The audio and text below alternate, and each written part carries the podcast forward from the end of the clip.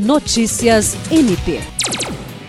O Ministério Público do Estado do Acre, por meio da coordenação do MP na comunidade, já deu início às tratativas para a realização de sua edição de número 77, que será realizada no município de Plácido de Castro nos dias 3 e 4 de dezembro, na Escola Municipal José Valmir de Lima. Esta será a primeira edição em formato completo realizada pelo MPAC durante a pandemia e deve seguir todos os protocolos sanitários.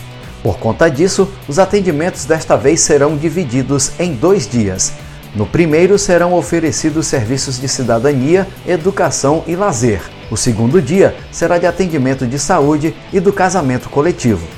Nesta quarta-feira, em Rio Branco, foi realizado um encontro com representantes de instituições e órgãos estaduais e federais, juntamente com o MPAC, a fim de buscar o apoio para a realização das atividades do projeto.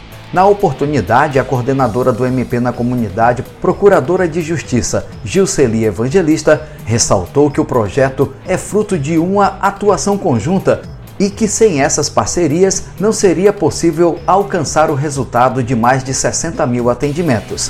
Jean Oliveira, para a Agência de Notícias do Ministério Público do Estado do Acre.